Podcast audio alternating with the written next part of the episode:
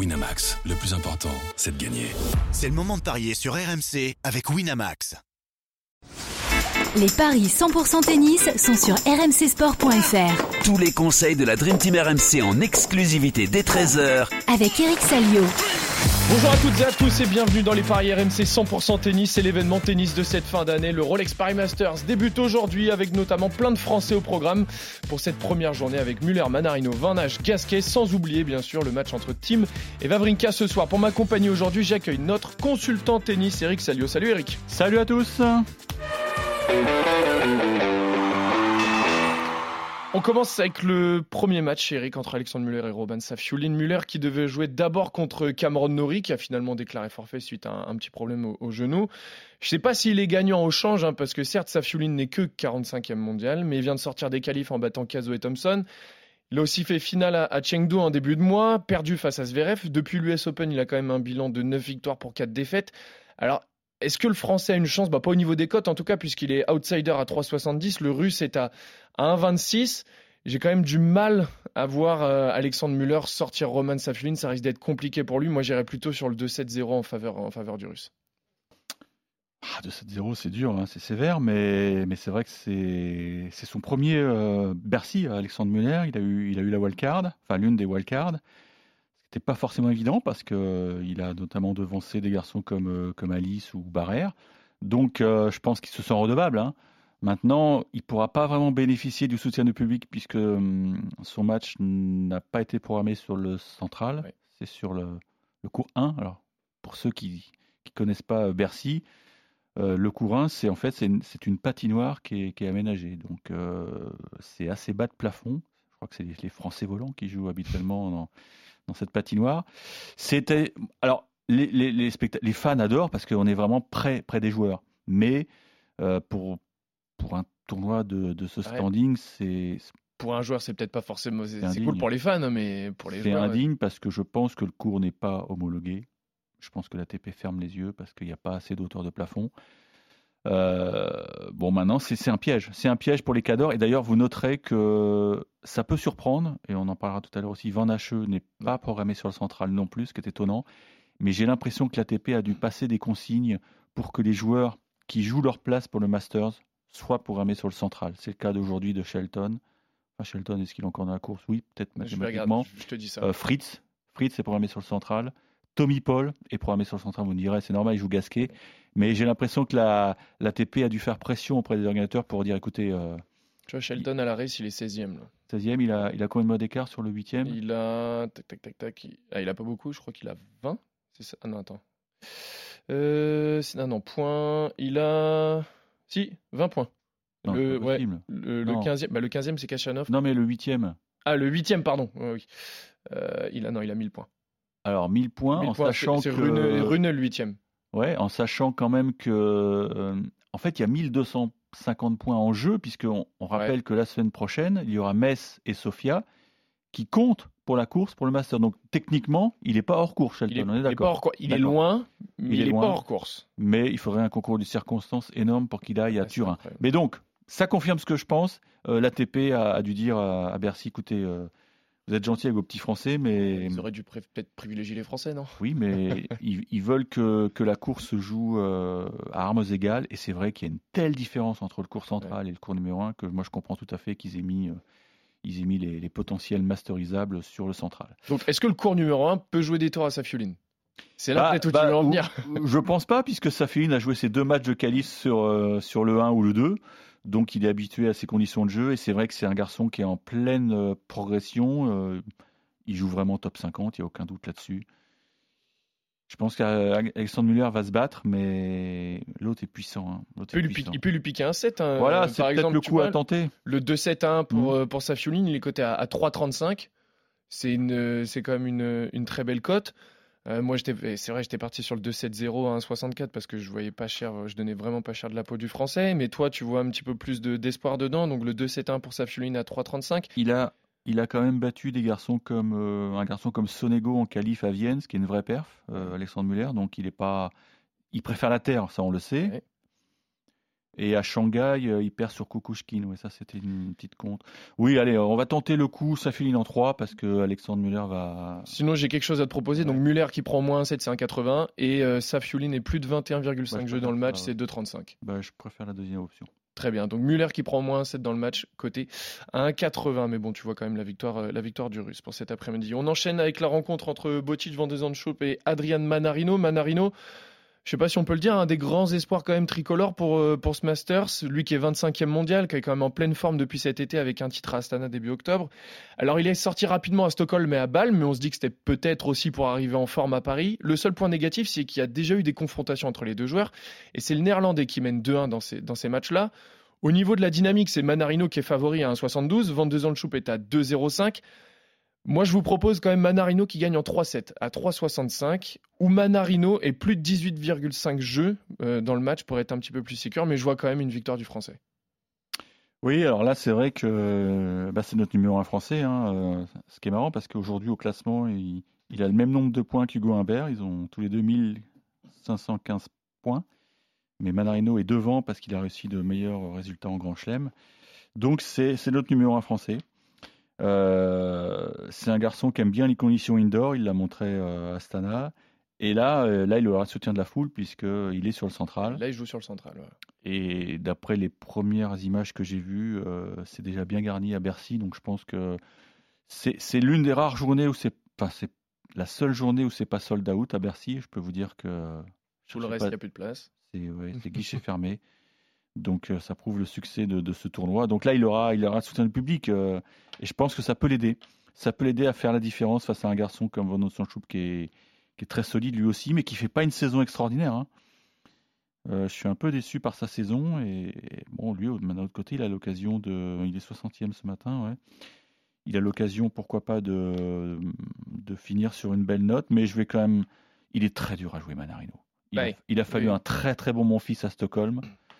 Euh, moi, Bah, je pense surtout depuis cet été où on a l'impression quand même qu'il retrouve quand même des couleurs. Il a un niveau quand même qui est assez impressionnant hein, depuis. euh, c'est d'ailleurs depuis depuis l'herbe euh, en fait à c'était au Queens non à Londres où il fait quand même une belle perf. Et après il a quand même continué. Il a un niveau moyen qui est très élevé. Voilà. Donc, euh, il faut vraiment être costaud pour le battre. Et je pense que Van de Chanchoup, il va lui manquer des choses. Donc, je joue Manarino. Est-ce que tu joues Est-ce que Je tu joue vois Manarino, pour moi, c'est une base. Voilà.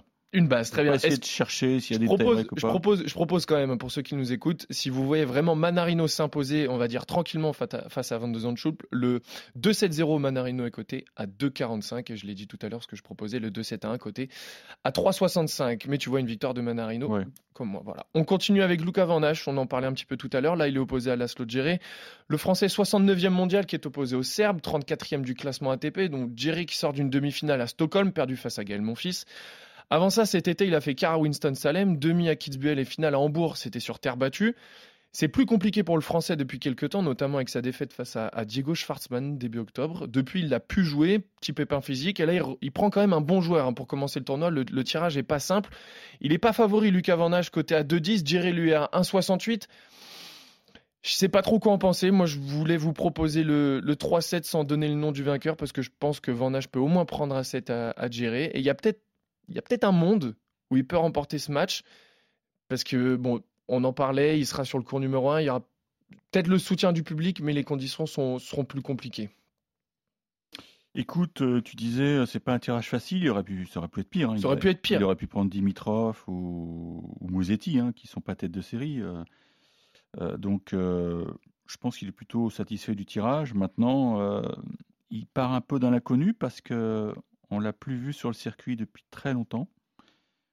Depuis euh, Shanghai, où Ouais. il avait pris, euh, il avait un peu euh, piqué du nez contre Schwarzman et, et en fait, on a eu confirmation derrière qu'il y avait des petits pépins physiques. je sais pas, j'ai entendu des abdos, les ischios, donc. euh, il a, bah, il, il a, il a activé le, le bouton pause, mais ça fait quand même une bonne semaine qu'on qu'on sait qu'il s'entraîne euh, au CNE, puis ensuite à Bercy, donc euh, bah, il, est, il est extrêmement motivé. Oui, oui. Je m'étonne. c'est un tournoi qui est très important pour les Français.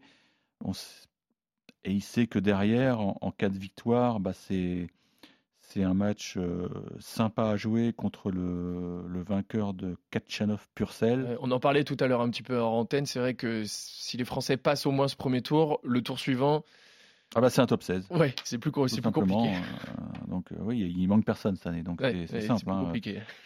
Euh, si tu passes un tour, euh, c'est bien, mais après, tu sais qu'en principe, tu as, un os qui, se présente. Ouais. Moi, je, je pense que. Alors, Djéré, il a mal fini son match contre Gaël Monfils. Je crois même qu'il y avait un petit pépin physique, à tel point qu'il n'a pas joué la semaine dernière. Alors, je ne sais plus où il était inscrit. Est-ce que c'était Bâle ou Vienne? Enfin, bref, il s'est retiré. Ça, c'est un signal intéressant. Ça veut dire qu'il y a eu un petit souci. Et moi, je pense que Van Hache, il va avoir les, les dents qui raillent le parquet. Euh, Ah, le, Non, le ça 1, sent la surprise. Ça sent la le 1, euh, le 1, ça va lui convenir. Il y aura, je pense qu'il y aura beaucoup de spectateurs quand même parce que ils, ils aiment bien voir euh, les Français. D'ailleurs, oui, ce sera en concurrence avec quel match alors le, le match du central de, de Van Hache? Alors, je regarde ça Attends, je vais regarder, je vais te dire ça. Je pense qu'il y a des gens qui vont déserter le central. Pour aller voir Lucas Van Hache sur le, Je pense. sur le 1. Eh ben ouais, ce sera en troisième, quatrième match. Quatrième match, euh, ce sera, bah oui, tu vois, ce sera en principe en concurrence frontale avec Fritz Baez. Je pense que les gens vont, que- ouais. vont se précipiter sur la, la petite patinoire là et pour aller pousser le français. Je pense que ça, ça va jouer un rôle. Moi, je joue Van. C'est vrai. Est-ce qu'il y a vraiment des Français qui vont rester regarder euh, Taylor Fritz quand Lucas Van joue Ouais. à côté? Avec le avec ce qui s'était passé à Roland Garros, je suis pas sûr que les Français portent vraiment Taylor Fritz dans leur cœur. Donc effectivement, ils vont tous aller déserter le, le central pour aller voir Van Hache. Donc tu joues Lucas Van cote à 2-10, très belle coach. Pour aller dans ton sens, hein, je te propose le 2-7 à 1 pour Lucas Van qui est coté à 4-20, ça c'est énorme. Le 2-7-0 à 3-20, ça, ça risque d'être un petit peu plus compliqué. Et euh, voilà, donc euh, tu l'as dit, Lucas Van Hache, victoire de Lucas Van Hache pour toi, la petite surprise en tout cas fa- face à Laszlo Djere parce qu'il n'était pas favori dans ce match, le français. On continue avec le match entre Richard Gasquet et Tommy Paul. Là par contre, c'est un tirage très compliqué quand même pour euh, Richard qui va devoir scoltiner le, le 12e mondial. Euh, ils se sont rencontrés une fois, ces deux joueurs, c'était l'an dernier à Estoril sur terre battue. On sait que c'est peut-être pas la surface préférée de l'Américain. Gasquet reste aussi sur quatre défaites d'affilée en comptant sa demi-finale perdue en Challenger à Orléans. Il n'y a pas photo au niveau des cotes, hein, c'est 1,18 pour Tommy Paul, 4,50 pour Gasquet. Euh, Est-ce que vraiment le soutien du public français peut amener Richard Gasquet à créer un petit exploit? Ça va l'aider forcément. Maintenant, euh, son niveau de jeu est assez inquiétant parce que euh, non seulement il reste sur quatre déf- enfin, trois éliminations au premier tour, Ouais, c'est ça. dans l'ordre euh, Brest, Anvers et Shanghai. Il y avait aussi une défaite, en, tu l'as dit, contre Ma- Matchach à, Ouais, C'était le à, Orléans. à Orléans. Ouais. Mais les trois derniers matchs n'étaient pas bons du tout. hein. C'est des matchs qui ont à peine duré une heure. Donc, euh, Et pourtant, il y avait un petit moment euh, cet été où on se disait que euh, bon, il y avait quand même un niveau qui était pas trop mal. Et là, peut-être, voilà, ça, ça retombe un petit peu. Forcément, il sera motivé hein, pour, pour, ce, pour ce Rolex Paris Masters. Euh, ça, va être, ça va être compliqué. Si jamais euh, on voit quand même Richard Gasquet prendre au moins un 7, ça, ça peut être intéressant. C'est coté à 2. C'est quand même une, une belle cote. Ouais. Mais est-ce qu'il en sera capable quand même face à Tommy Paul? Parce que là, il, il a quand même en face de lui un gros client. Bah, Tommy Paul, euh, il a quand même euh, un objectif, c'est d'aller à Turin. Alors, peut-être pas en tant que titulaire, mais il faut savoir que quand vous êtes remplaçant, bah, c'est un gros chèque qui vous attend. Oui, forcément. Et on peut pas se permettre de passer à côté euh, parce qu'il y a les cadeaux de Noël à faire. Non, mais je plaisante, mais c'est vrai. Euh, il, il est, il est pas en situation favorable pour aller dans les 8. On est d'accord que pour l'instant, euh, il y a des mecs qui sont mieux placés que lui, mais il suffit de, de marquer beaucoup de points à Bercy. Il, il est 12 là, Tommy Paul. Voilà. 12, euh, donc il y a, il y a 12, il est à, 4 il est mecs à qui sont 4 devant lui. 450 points de. Ouais. euh, même, non, même, un peu, même 600 points de Runeux qui est 8 du coup. Il faut, il faut gagner pour Paul. Il faut Ah oui, gagner faut Bercy. Euh, maintenant, si tu termines 10 mondial, tu es alternate à, à Turin. Et donc, tu vas euh, avec, avec les tongs et, et le chèque qui Et tombe le tout chèque qui va avec, ouais. Donc, pour n'oublions pas que ce sont des joueurs professionnels. Et Tommy Paul a quand même un niveau assez, euh, assez élevé. J'ai peur que ce soit compliqué pour Richard. Et même, je vais aller sur une nouvelle défaite en 2-7. Ah, ça, et tu sais que le 2-7-0 n'est. Enfin, il est coté à 1,52, ce qui n'est pas Mm. forcément beaucoup, mais c'est vrai que ça fait mal quand on voit une défaite pour Richard Gasquet en 2-7-0 J'ai vu ces derniers à matchs. Je ne 1,52. suis pas rassuré par Richard. Quand même. Ouais, t'es pas rassuré du tout. Même, euh, même à Brest contre Nakashima, tu dois jamais prendre 1 et 4 en 66 minutes. quoi. C'est vrai.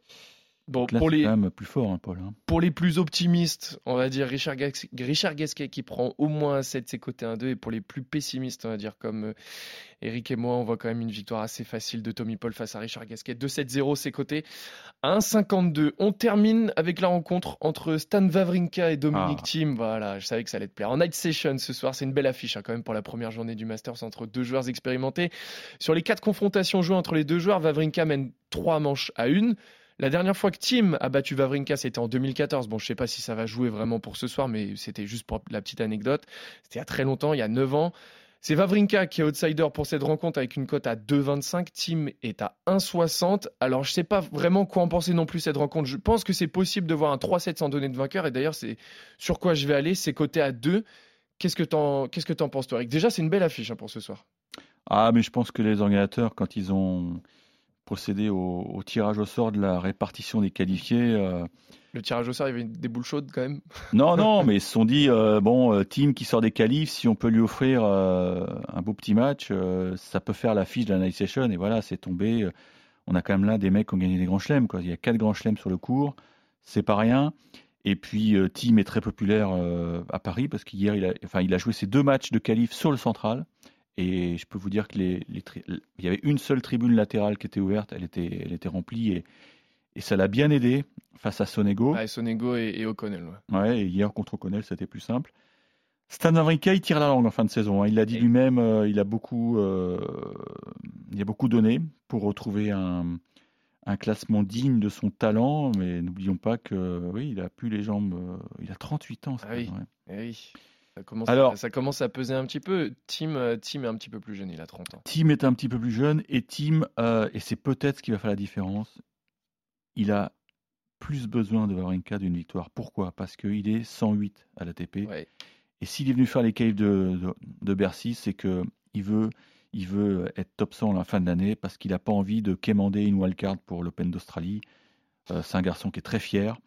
Euh, il, veut, il veut être top 100. Donc, euh, une victoire aujourd'hui lui permettrait de, non pas de sécuriser euh, la place, parce Ouais. qu'il y a encore des tournois en fin d'année. Il y a beaucoup de mecs qui vont jouer des Mais challengers. ça, l'a- ça l'aiderait quand même vachement Bah, à c'est atteindre très cet simple. objectif. euh, Il y, a un- il y a un site qui est très bien fait qui, si- qui simule un peu les, les positions et je note que si il bat Vavrinka, il sera. Il est où là? Bah, là, tu il- vois, par exemple, sur la race, et j'ai Dominic Thiem qui est 99e, Ouais. qui vient d'intégrer le, le top Si- 100. S'il gagne euh, ce soir, il aurait 643 points et il serait 92 virtuel. Donc c'est un match qui est très important pour lui.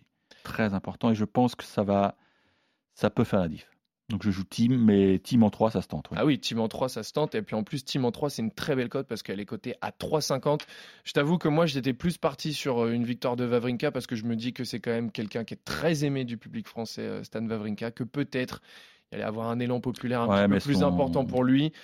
Moi, je voulais quand même proposer hein, à ceux qui nous écoutent, voilà, j'allais proposer Vavrinka et plus de 20,5 Ouais, jeux dans le match, c'est coté à 2,50. Peut-être même Vavrinka en 3-7, si jamais on a envie de tenter un petit peu le diable, c'est coté à 4,30. Mais je vois que toi, en tout cas, t'es pas Il d'accord. tire la langue, il l'a dit, il Oui, l'a reconnu à balle, il l'a dit, je suis un peu fatigué et il est rentré dans le tableau in extremis. hein, ça s'est joué à peu de choses, euh, à peu de choses près, il faisait pas le tournoi. Donc euh, il vient parce que parce que voilà, euh, c'est Paris, il, a- il sait qu'il va passer du bon temps. euh, les T'es en train de c'est les petites vacances non, mais il sait que bon, le, le- le central est, est sympa. il- C'est un- mais, un, mais petit, sur- un petit week-end à Paris, quoi. oui, bon, c'est un petit. Enfin, il était sérieux. Je crois qu'il était, il est là depuis, depuis vendredi quand même. hein, donc, euh, mais je pense que là, il, en termes de niveau de jeu, j'ai l'impression que Tim est un petit poil au-dessus et, et là, la, la motivation est toute trouvée pour Tim. Je vais expliquer pourquoi. Ouais, très bien. Donc, tu vois quand même une victoire de team en trois manches côté Mm. à 3,50. Tu vois la victoire de Tommy Paul 2-7-0, la victoire de Lucas Van Hache, la surprise face à Laszlo Djere, une victoire de Adrian Manarino et puis malheureusement une victoire de Safiulin face à Alexandre Muller. Merci à tous de nous avoir suivis. Merci Eric. On se retrouve ciao. très vite sur les paris 100% tennis et puis bah, ouais. bon après-midi, bon après-midi, euh, bon après-midi à Bercy. Salut tout le monde. Ciao.